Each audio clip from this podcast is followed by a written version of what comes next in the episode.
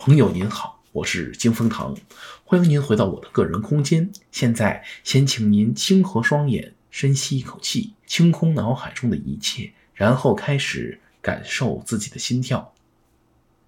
今天咱们讨论的这个问题呀、是来自于美国著名思想家 Dennis Prager 在自己的节目中讨论的一个话题：现实的行为和心理感受哪个更加重要？这是一个非常重要的问题，因为每个人的行为都会被自己的心理感受所影响。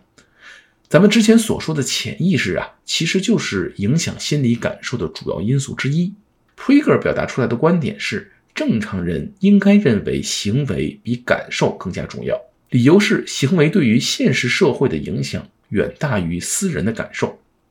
而今天的人呢，在做评判和决策的时候，很多时候是将别人个人的感受放在更加重要的位置上，这会造成价值观上的扭曲，通常也是这个阴谋家和野心家们混淆逻辑、制造恐惧的一种常用手段。对于这个观点呀，我认为 Prager 在表述的时候缺少了设定条件和范围的定语。其实他想表达的是，对于公共社会而言，这个评判和关注人的行为要比分析他们的感受和动机更加重要。什么叫公共社会呢？简单来说，就是我对他人和他人对我这两种关系。这种关系啊，要超越自我，也就是要超越私人这个范围之外。当然，在一定人口数量的公共社区和自我之间啊，通常还有家庭。朋友，这些介于这个公司之间的社会范围，对于 Prager 的观点而言，我们其实可以理解为，距离全人类这个最大的公共范围越近的评判，人现实的行为明显要比感受和动机更加重要。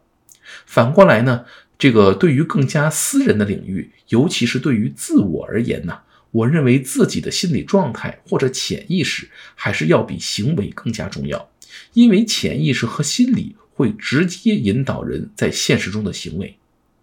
这个问题其实也可以从事实认知的角度来进行解读。自我感受对于人自己来说是直观真实的，因此用这些心理感受来评判自己、认知自我是非常有价值的。但是如果我站在自己的角度去观察别人，去观察社会，他们的内心和动机，我都是感受不到的，也对我不会产生任何现实的影响。有的人说自己的行为会受到其他人感受的影响，其实是不对的，因为对于他人的感受，我们往往是将自己在近似情况下的感受作为原型进行假设，然后依据这样的假设，而不是事实，再做出自己的反应。假设本身就不是真实的，别人对我或者我对别人，只有现实中的行为是现实的。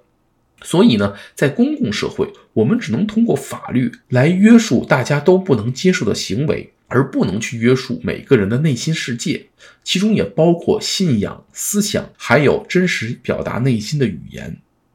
我在自己的节目当中提到的潜意识。那是针对自我的反省，而不是指责他人的标尺，更不是要求别人的准则。好了，今天的节目就到这里，感谢您的时间和信仰。现在，请深呼一口气，睁开您的双眼，重新开启您的意识，